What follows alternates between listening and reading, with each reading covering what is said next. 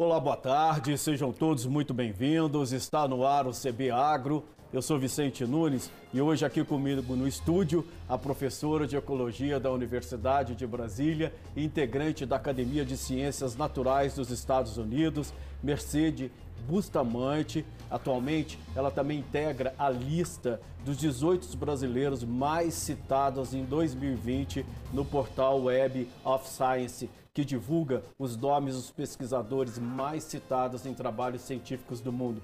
Você pode enviar as suas perguntas para a Mercedes nas lives do Correio, no Facebook, no Twitter ou no YouTube. Lembrando que o programa é uma realização do Correio Brasiliense e da TV Brasília. Seja muito bem-vinda, Mercedes, muito obrigado. É uma honra tê-la aqui conosco, sobretudo para falar sobre o seu trabalho, né? um trabalho espetacular que você vem fazendo junto com os demais pesquisadores sobre essa questão climática, esse assunto que vem dominando né, as rodas de conversa que afeta a vida de todo mundo. Então eu queria começar com você. Quais os riscos é, que as questões climáticas, né, que esse aquecimento global traz para todo mundo, sobretudo para a economia? Bom, Vicente, primeiro, muito obrigada pelo convite para estar aqui. O aquecimento global, as mudanças climáticas, elas representam hoje talvez o maior desafio da humanidade para ser resolvido nas próximas décadas. Né? O clima afeta a nossa vida como um todo e tem um impacto muito grande sobre a economia. Né? Só a gente pensar, por exemplo, no caso do Brasil, a importância que a agricultura tem na economia brasileira, ou a importância, por exemplo, que a geração de energia por parte de hidrelétricas tem é, para o Brasil. Esses são dois aspectos, por exemplo, que são diretamente impactados pela mudança do clima.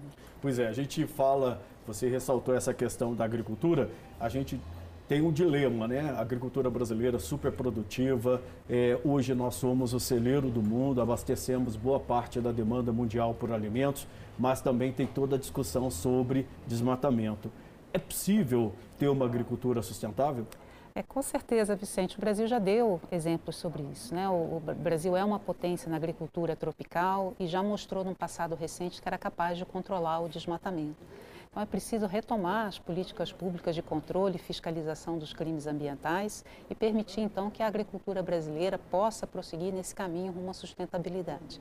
Importante a gente olhar que quando a gente compara o perfil das emissões dos chamados gases de efeito estufa no Brasil, esse setor que a gente chama de agricultura, florestas e outros usos da terra é predominante.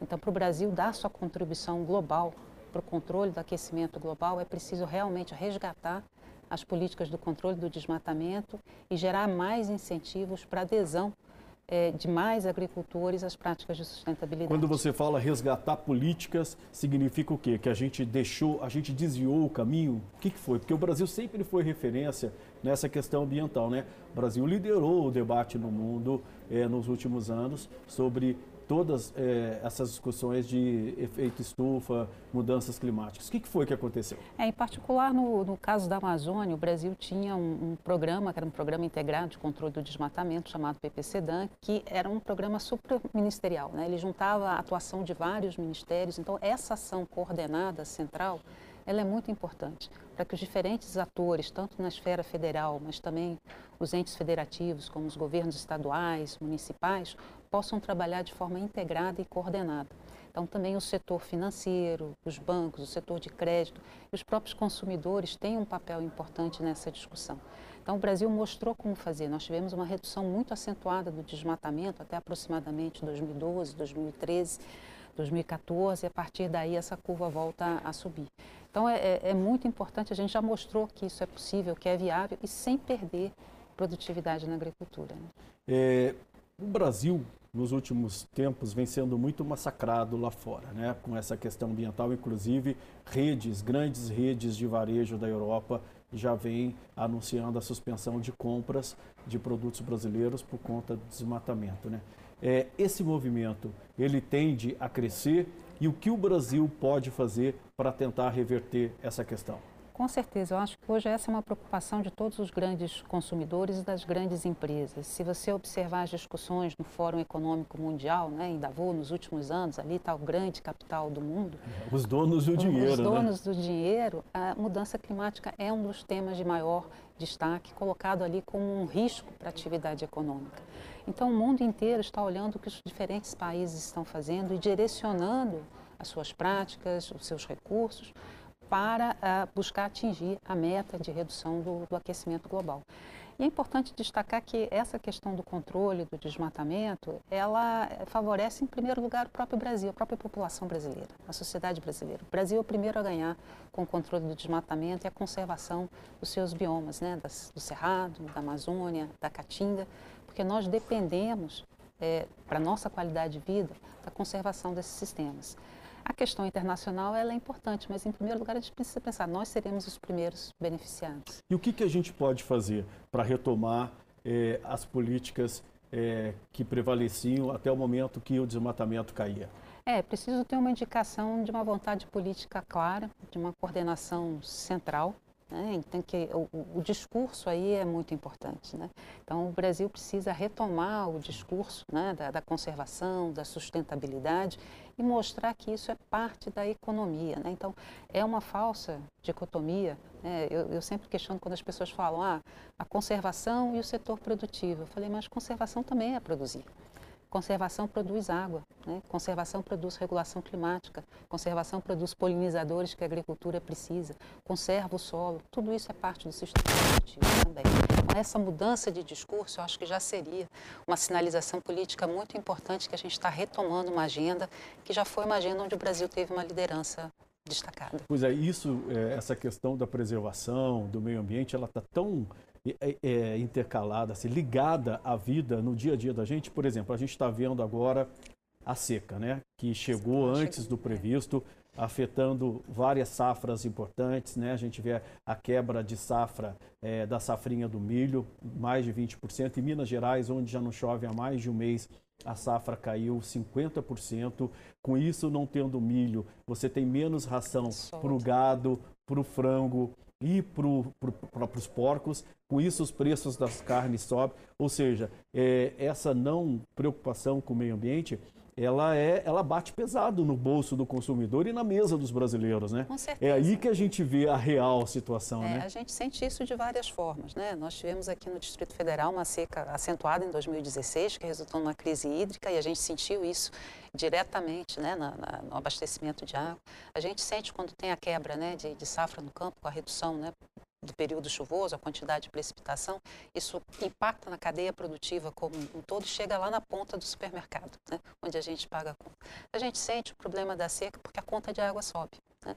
Como a maior parte da nossa geração de, de energia elétrica, né, que abastece as nossas casas, vem de hidroeletricidade, quando chove menos, você tem que acionar termoelétricas, que são combustíveis fósseis, e o preço da energia sobe. Inclusive, a própria Agência Nacional de Energia Elétrica já sinalizou que este ano todo nós vamos ter bandeira vermelha, Exato. porque os reservatórios estão em níveis críticos, são, estão nos piores níveis da história. Ou seja, a gente vai ter conta de luz mais cara, alimento conta mais de água mais é. cara e alimento mais caro. Né, Mercedes? Então, por que, que se deixou chegar a essa situação é, é, hoje a gente tem que realmente, como você colocou, retomar essa, essa trajetória né, de, de ter políticas ambientais que sejam é, efetivas, porque a gente está ainda no momento em que é possível reverter essa situação.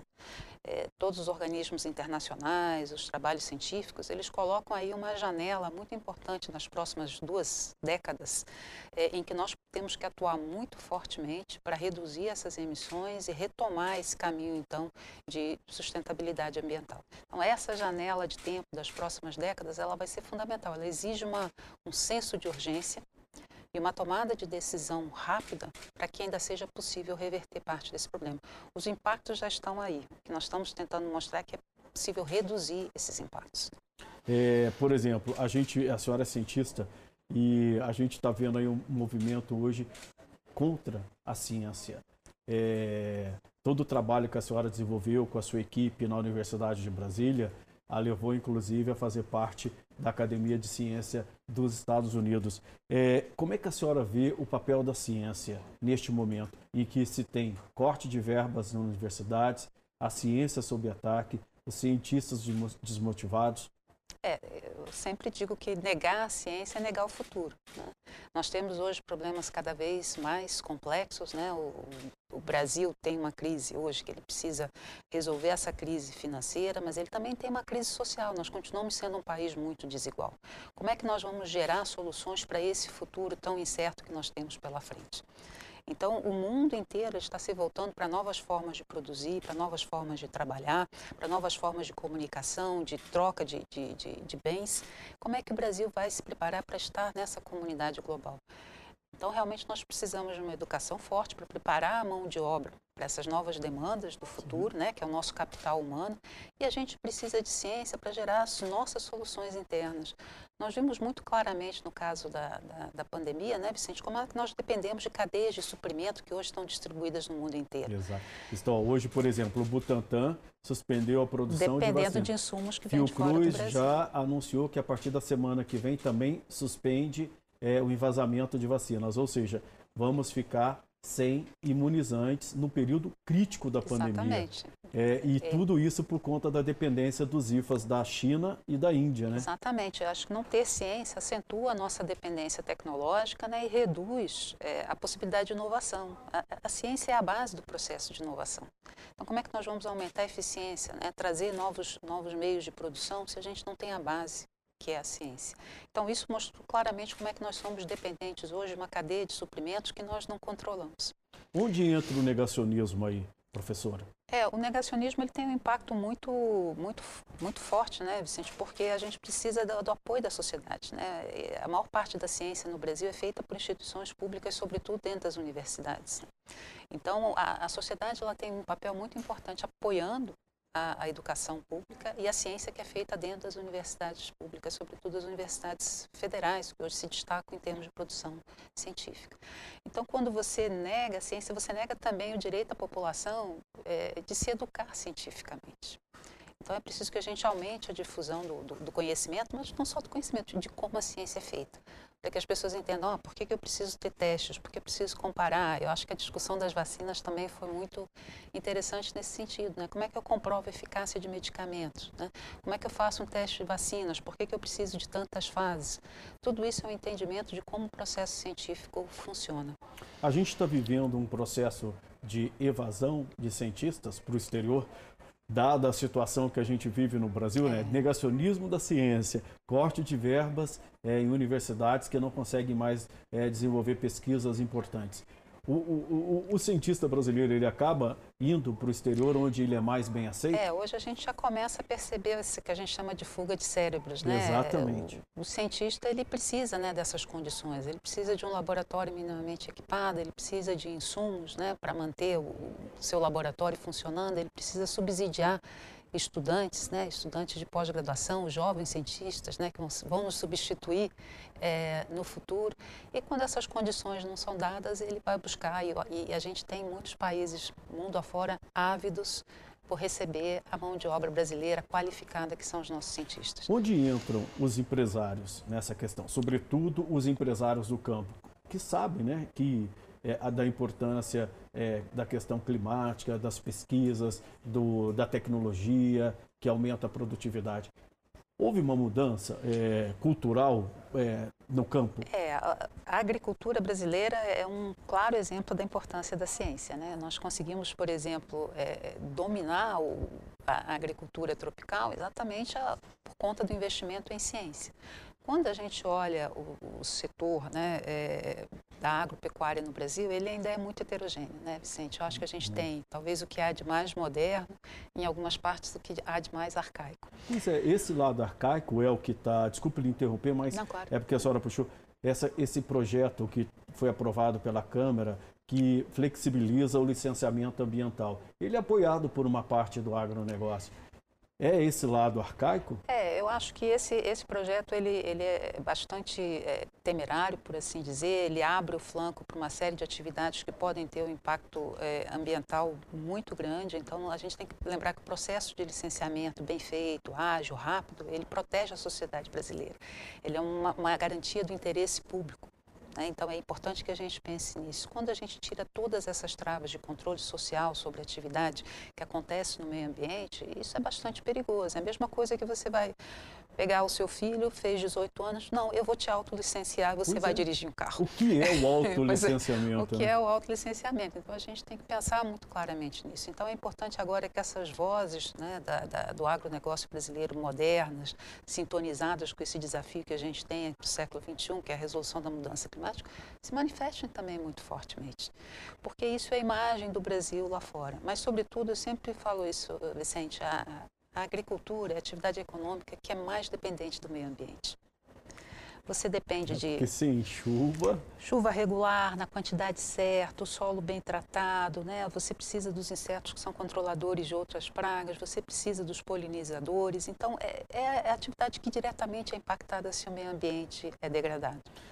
Na sua avaliação, se esse projeto de flexibilização do licenciamento ambiental passar no Senado e for sancionado, qual o impacto disso é, para o meio ambiente e do ponto de vista comercial? Porque provavelmente haverá retaliações lá fora, né? É, do ponto de vista comercial, a gente já observou a reação antes até do projeto ser aprovado na Câmara, né? Então, a gente já teve manifestação de, de, de empresas, né, de países, né, já colocando, olha, nós estamos observando o que está acontecendo, né? Hoje é, é parte também de viver nesse mundo globalizado, é que o que acontece no Brasil não fica só no Brasil, né? Exato. Então, isso é rapidamente é, é comunicado, é distribuído e as pessoas estão atentas a esse processo.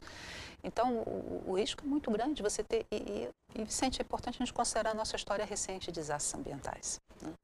É, ainda que você tivesse um mecanismo que tem que ser aperfeiçoado, o mecanismo do licenciamento, mas ele tem que ser debatido de forma muito ampla e profunda com toda a sociedade brasileira e trazer, novamente, a ciência mais robusta que a gente tem para desenhar um projeto que seja adequado para a realidade do Brasil, para a realidade das empresas, dos estados, dos municípios e que proteja o meio ambiente e a sociedade. Pois é, a gente viu dois desastres que a gente pode citar, lá o de Mariana e o de lá o Brumadinho. Brumadinho.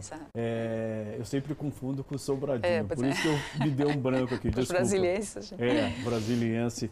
É, agora, é, a senhora acha que esse, esse grupo mais moderno do agronegócio, negócio, negócio, agronegócio, ele tem voz? É, e também há um movimento do sistema financeiro no sentido de apoiar essas medidas mais restritivas e que protejam o meio ambiente, né? Por exemplo, já soltaram documentos, os próprios bancos na hora de cederem empréstimos estão exigindo a origem, né, do, é, é, um, um ponto, da produção. É, quando nós estávamos mencionando as medidas de controle do desmatamento, por exemplo, um ponto que foi essencial nessa coordenação de políticas foi o setor financeiro. Né? Ao colocar a questão do crédito atrelada às ações de sustentabilidade. Então, a gente precisa perceber, bom, se você vai ter uma grande obra e você precisa de recursos, quem coloca o recurso pode, pode colocar essas travas. Então, é importante que a sociedade se mobilize, mas você falou, acho que a gente tem vozes importantes dentro do agronegócio que percebem a dimensão mais ampla que isso pode ter nos próximos anos, inclusive um impacto direto para o setor. Né? Então, eu acredito que nesse momento agora, no Senado, a discussão no Senado, ela vai ser muito importante a hora de, de articular né, essas diferentes vozes e também que eu espero que o Senado, e o senador Pacheco já colocou isso, né, de abrir para audiências públicas, que o Senado faça um debate bastante amplo né, e, e sólido com a sociedade brasileira sobre o tema. Professora, onde entra o papel do Ministério da Agricultura aí? Que é chefiado por uma mulher que tem tido uma postura muito correta em relação a essa questão ambiental, né, Tereza Cristina? É, o Ministério da Agricultura acho que tem um papel central, sempre foi um ministério é, forte no Brasil, é um ministério que eu acho que tem é, é entrada junto aos diferentes setores, né, que estão é, afeitos à atividade agropecuária e ele pode ajudar a liderar é, essa discussão também, exatamente trazendo a realidade do, do, setor. O que eu acho que é importante nesse momento, todo processo como esse projeto de lei, ele tem que ser um processo de concertação. Né? Ele tem que ser um processo em que os, os, diferentes interessados, atores, que têm interesses legítimos todos, possam se sentar à mesa e com tranquilidade, pensando no interesse comum, né, no, no bem público, desenhe o melhor projeto possível.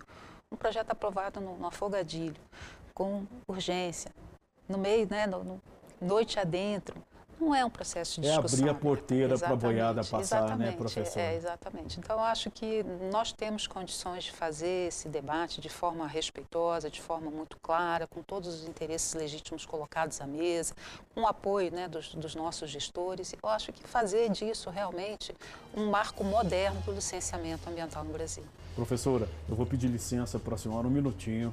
A gente vai fazer um breve intervalo. O CB Agro faz, vai, volta daqui a pouquinho. A gente segue com a entrevista com a pesquisadora da UNB, Mercedes Bustamante. Não saia daí, a gente volta já já.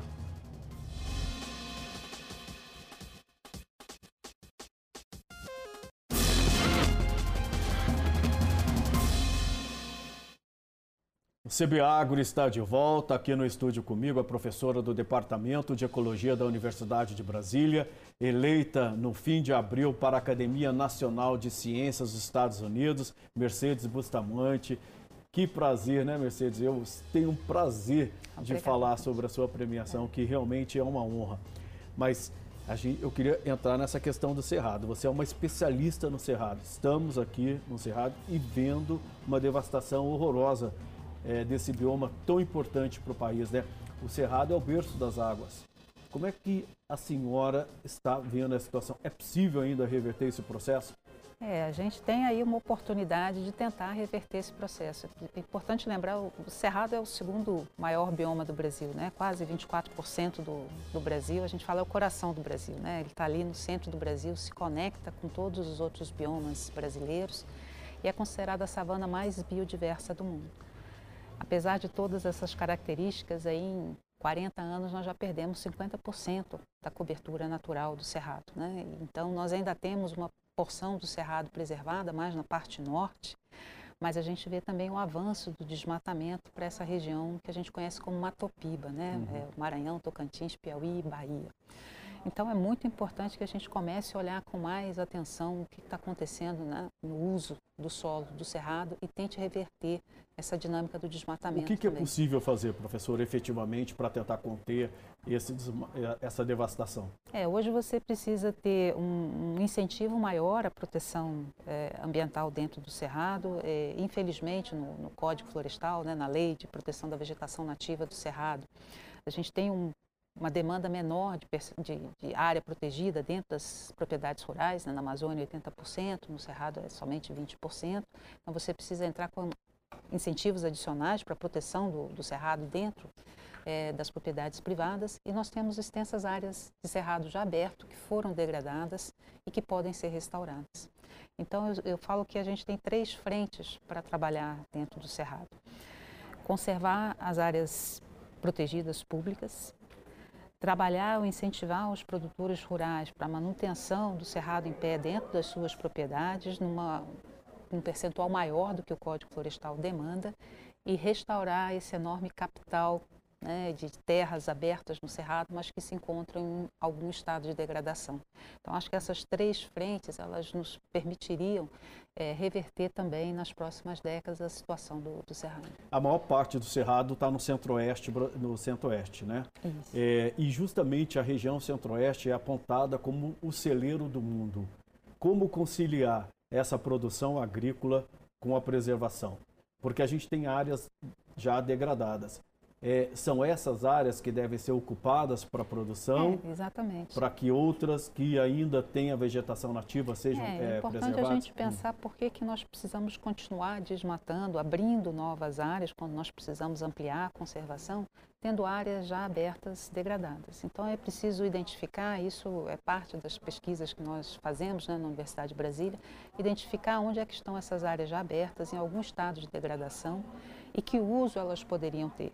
Então, algumas dessas áreas degradadas, por exemplo, poderiam ser restauradas de volta para a conservação, porque são áreas importantes para a biodiversidade. Outras têm características que são importantes para a conservação de água. Outras poderiam ser, por exemplo, convertidas para a agricultura, impedindo que a gente tivesse maior abertura de áreas. Então, um planejamento territorial adequado. E hoje nós temos ferramentas de sensoriamento remoto, de entendimento dos, do funcionamento dos ecossistemas, que nos permitiria... E toda uma tecnologia, tecnologia favor, né? Exatamente. A gente conhece o sistema, então podemos olhar, colocar isso no mapa, sentar novamente e discutir onde é que a gente pode permitir o avanço, onde é que é preciso é, é, reduzir esse processo de desmatamento e onde nós podemos reaproveitar essas áreas já abertas para as várias finalidades. Então, Mas como fazer isso, professora? Todos os atores têm que sentar numa mesa Exatamente. e discutir. Hoje o diálogo parece que está rompido, né? É, é, preciso, é preciso retomar esse, esse diálogo. A gente fala, o Cerrado está principalmente no, no centro-oeste, mas ele está em 11 estados brasileiros diferentes, né? Então é importante que a gente una esses atores, e aí os governos estaduais têm um papel muito importante e, sobretudo, os prefeitos. Né? A gente fala, a gente esquece, mas é o prefeito que está lá na ponta, né, no município, que está sentindo todas as pressões. E é importante que a gente pense no caso do Cerrado, você citou o papel do Cerrado como berço das águas, na conservação dos recursos hídricos, olhar para as nossas bacias hidrográficas. E essas bacias hidrográficas não respeitam fronteira do município, do estado. Sim. É, então, elas não estão associadas a um limite geopolítico. Né? Então, é importante também que esses atores façam o gerenciamento das águas, considerem esse diálogo para fazer a melhor gestão possível. Aqui no Centro-Oeste, sobretudo em Brasília, a gente tem um problema sério de grilagem de terras. É. Como isso atrapalha a preservação do, do cerrado e como reverter isso? A senhora acha que os governos estão realmente tomando as medidas necessárias? Porque a impressão que eu tenho é que estão vendados os olhos das autoridades para relação em relação à grilagem. E outra coisa, não há um planejamento, né? Cada vez mais se expandindo as cidades, sendo que o ideal era concentrar, né? É, a, a, grilagem, a questão fundiária, é um problema central para o Brasil. Né? Se você for olhar o que hoje está registrado no cartório, você vai ter talvez três Brasis um em cima do outro. Né? Então é importante pensar, bom, atividade legal, né, as melhores práticas, né, as práticas sustentáveis, elas só podem florescer onde você não tiver apoio para a ilegalidade. É muito difícil alguém que faz tudo certinho, legalizado, com as melhores práticas, combater com alguém que se apoia em atividades ilegais. Né? Já não é justo e realmente fica uma competição muito desigual. Então, coibir essas práticas é muito importante, porque isso também passa uma sinalização para quem faz corretamente de que eles vão ser beneficiados. Porque se você anistia depois quem faz de forma incorreta, ou sabe que a pessoa não vai ter punição, qual é a... Desestimula. Desestimula. Né? Quem está fazendo certo. Né? Exatamente. Né? E a gente tem que olhar muito também quando essa grilagem se dá sobre áreas públicas, né? Porque a pessoa está, na verdade, então, acessando um patrimônio que é de toda a nação brasileira. Então você está privatizando algo que na verdade pertence à nação como um todo e que é, é, a sociedade brasileira que tem que se manifestar sobre que uso vai dar para aquele território. Então, eu acho que essa questão da grilagem é muito importante. Eu acho que hoje um gerenciamento do território brasileiro de forma adequada, com as melhores ferramentas de monitoramento, é uma questão central para a gente avançar. Professora, e o impacto das queimadas do Pantanal? Porque o Pantanal ele está dentro do Cerrado. É, o, tá? o, Pantanal ele depende do Cerrado, né? A gente é o, é o Cerrado que prover a água que vai para o Pantanal. O Pantanal é essa planície, né? E as águas vêm das terras altas que são o cerrado. Então, novamente, tudo isso está conectado.